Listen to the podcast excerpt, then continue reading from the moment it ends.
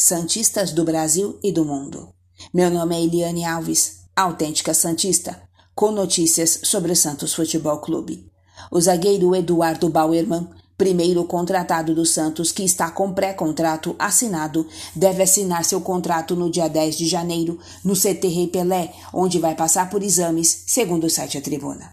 O jogador passa férias nos Estados Unidos e, na sua apresentação, deve assinar contrato com três temporadas com o Santos.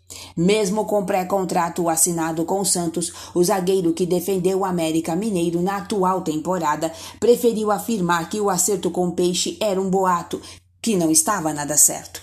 Ao término do Campeonato Brasileiro, Bauerman se despediu do América Mineiro, ainda sem assumir qual seria seu destino.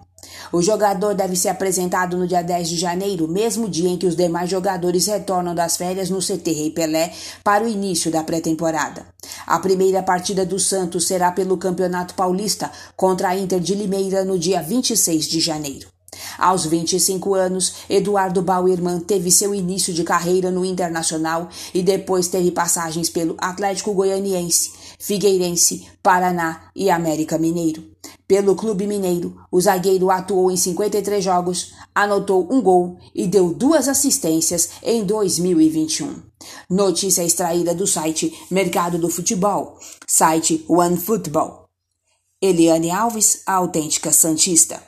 O foco é o Santos, o resto é o resto.